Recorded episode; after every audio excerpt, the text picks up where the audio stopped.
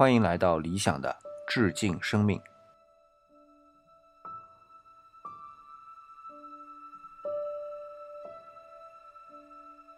呃，算是一个契机吧，因为理想平时啊录节目呢都是在周末，而这个周末呢正好理想要出差，所以呢原来致敬霍金的系列呢会耽搁一下。那实际上呢，理想就一直准备啊，有另外一个科普的系列呢，着手在做。呃，因为前期已经有一些准备了，和致敬霍金的《解读果壳中的宇宙》这本书比起来呢，相对啊容易一些。所以在这个周末来临之前，你想先趁晚上有点时间，先制作我们这一个系列致敬生命系列的第一期啊。大家当然也可以给理想一些反馈啊，看这个节目。对于生命的这样一种理解或者解读，会不会也感兴趣？那我是这样想的啊，循序渐进，从我们祖先或者说我们成系统的，是怎么样认识到我们生命啊、器官啊这个部分，慢慢的向前推进到我们当今啊最热门的分子生物学领域的内容啊，因为是科普嘛。希望这样是可以循序渐进的将我们的一些认知不断的去补充。好了，闲话不多说啊，我们就开始。那最早啊，人类是怎么样认识我们自己的？其实我相信，从我们人类的生命诞生开始啊，就会对自己有一点好奇。比如说我摔了一跤，或者不当心磕着一下，然后我就皮破了，然后就发现哎出血了。比如说我身体受到一个重击，或者我去击打别的人或者物的时候，我自己有一种痛的感觉。那所以呢，其实从人类远古时期开始，就会在想，哎，我们身体里面到底是个怎么样的构成，让我有这方面的功能，或者又出现这方面的现象啊等等，这些呢就一直在人类啊出现。文字之前啊，口口相传的一点点经验的积累，那么到了我们人类，文字的出现就能够记录到我们自己的一些知识，不断的向下传播，而且这种积累性啊，比口口相传是有很大的进步。那么我们人类历史上第一部啊，我们可以算是医学著作的书呢，是写在一种纸头上的，是沙草纸，呃。如果熟悉，比如说历史或者说埃及历史比较感兴趣的小伙伴，就一听沙草纸就知道是哪儿的，对吧？那就是埃及的文献。嗯，因为沙草纸这种材质啊，了最早或者说基本上就只在埃及很神奇的地方呢出现的。那这一部书呢，我们现在起名叫做《艾德温·史密斯草纸》，这里边呢就是用埃及的。象形文字记载了对于人体的一些认识，那其实这只是古埃及人的众多对于人体认知的一小部分。比如说，我们都知道的古埃及人就有木乃伊的制作。那么木乃伊的制作其实一方面是为了，当然我们今天说叫做防腐技术啊，但实际上对于古埃及人来说不是一门技术，这是一个信仰。这是希望法老能够重回人间的一个精神上的寄托，但是不得不说啊，在制作木乃伊的过程当中，不断的对人类呢有所认知了。如果我们从文献呐或者考古去追溯的话，呃，什么时候埃及人就开始制作木乃伊了？其实这个说法还跨度挺长的，有的人说是五千年前就开始了。那五千年前，我们算算，就是公元前两千八百年，呃，还有更离谱的啊，说有公元前四千三百年的等等，这些呢，现在因为距离太遥远了，就不一定能够确切的知道，但是至少有一点就知道，说公元前大概两三千年，肯定埃及人就开始制作木乃伊了。那么制作木乃伊有很多的过程，比如说要打开胸腔或者腹腔，对于里边的这个器官进行处理，甚至说我们要拿出来放在罐子里等等，那就不知不觉的对于人的整个结构，或者至少吧，对于法老的整个身体结构就比较清晰了。那么刚才艾德文·史密斯纸草，呃，这本抄本上面呢就已经有很多解剖学的知识了。随着我们地中海地区这方面的知识的积累发展，那么文明呢也进行了一个转移。也就是说，最早是埃及文明，然后呢两河流域啊，或者说是希腊文明。在公元前五世纪左右，有一个人啊，现在可能知道的并不多了，叫做阿尔克米翁啊，就已经开始对于动物或者说是人体解剖，而且呢是很系统性的解剖。呃，这个人呢是在古希腊的罗克顿这个地方啊，那么他呢就发现了视神经咽鼓管，所以这对于医学的。发展或者对于人类的认知呢，是那类似张骞说对于西域的这个一样是凿空的啊。但是呢，由于他呃记载非常非常少，就是什么时候生的、什么时候去世的都没有明确的记载，所以呢，在今天来看，很多人就忽略了这一位阿尔克密翁。但是很确切的就是在古希腊呀。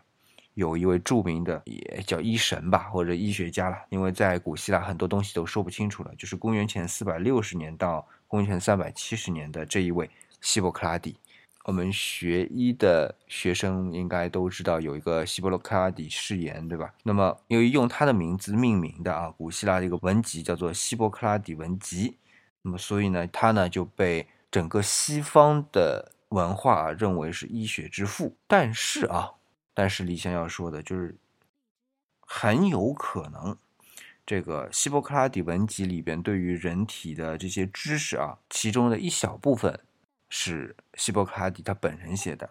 那么更多的呢，在差不多刚才说的公元前四百六十年到公元前三百七十年之间的这一段时间呢，就是其他十九名医学工作者他们的一些对于人体的发现。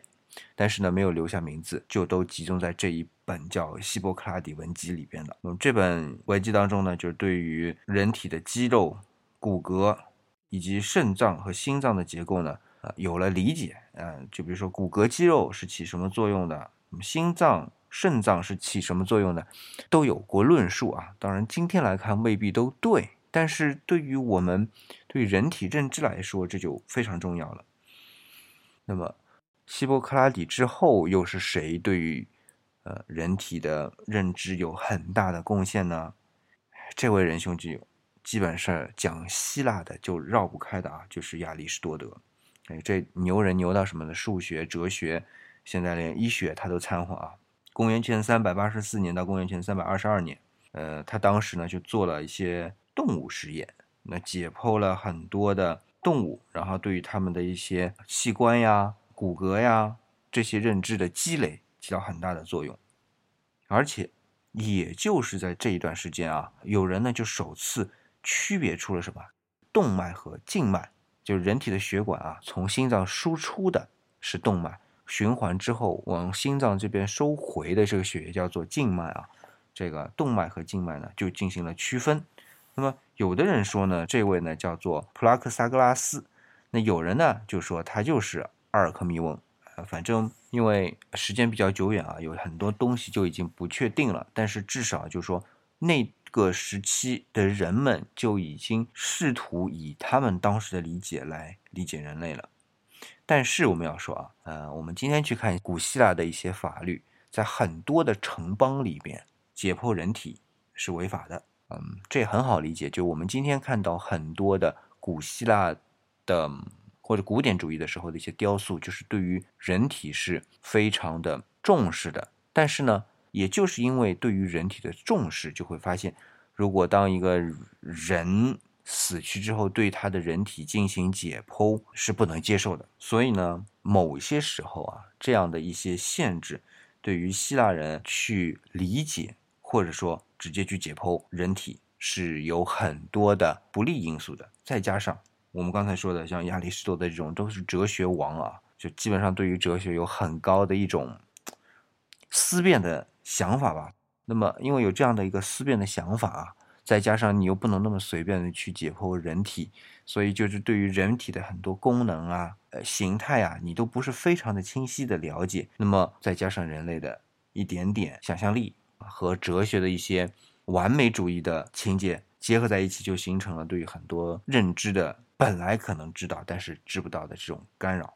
呃，所以就会很多的谬误。但是不管怎么样吧，理想一直在重复，就是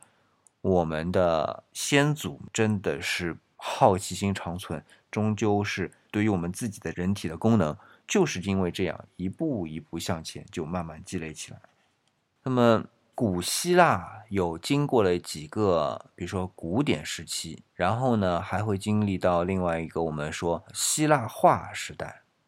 希腊化时代就是马其顿帝国的建立以及它建立的丰功伟业，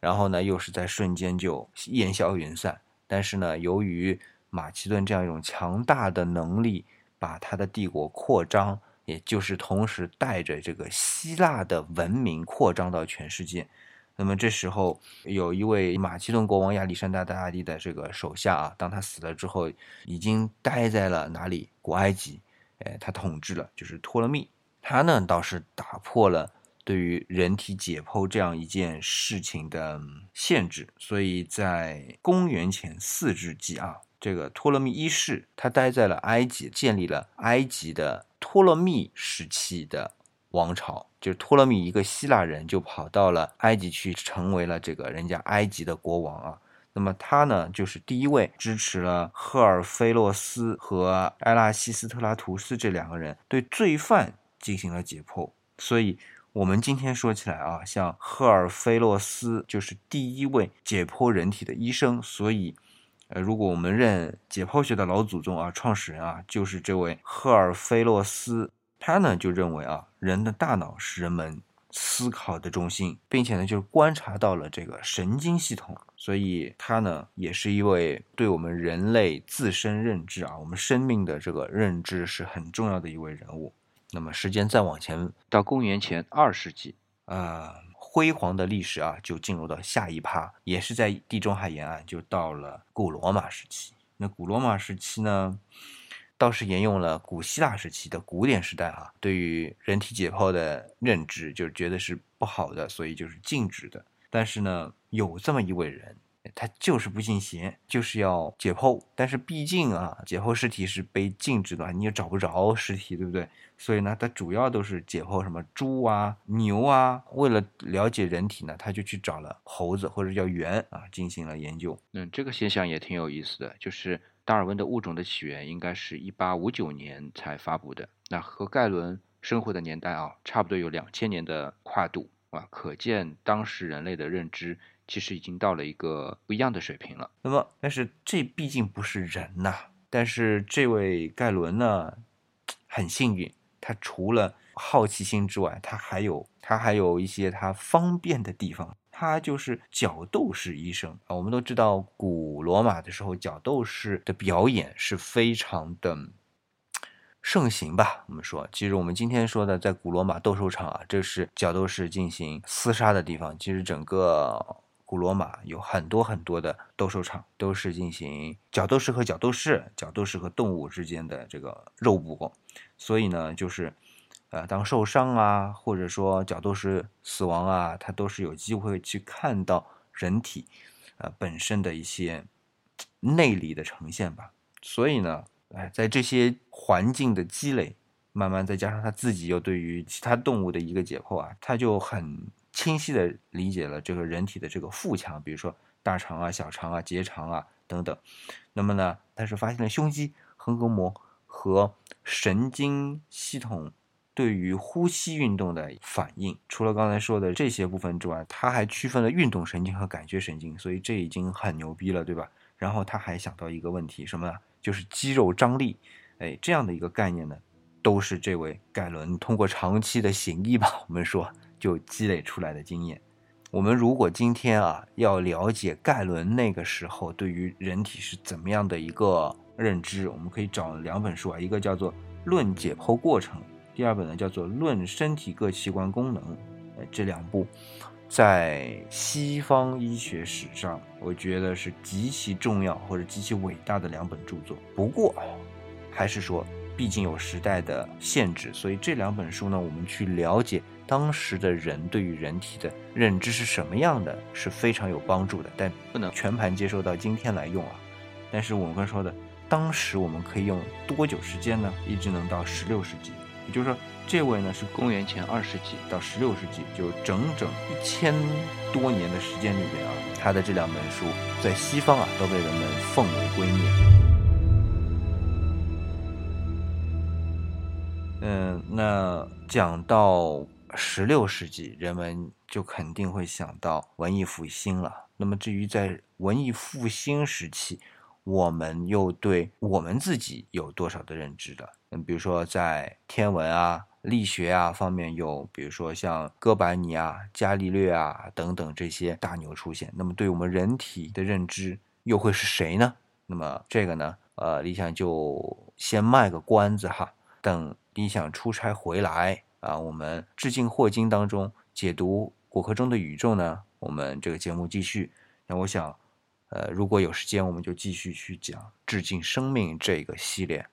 那今天呢，就感谢大家的捧场。如果大家觉得想跟理想有什么沟通啊、交流啊，特别是催更哈，因为理想到年底了，工作是非常忙的，有可能是拖更的啊。那么，呃，要来催更的，或者说线下要跟理想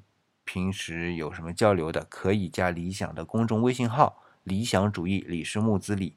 那在那儿呢，你就能找到理想。好了，其他不多说了，感谢大家的捧场，我们下期再见。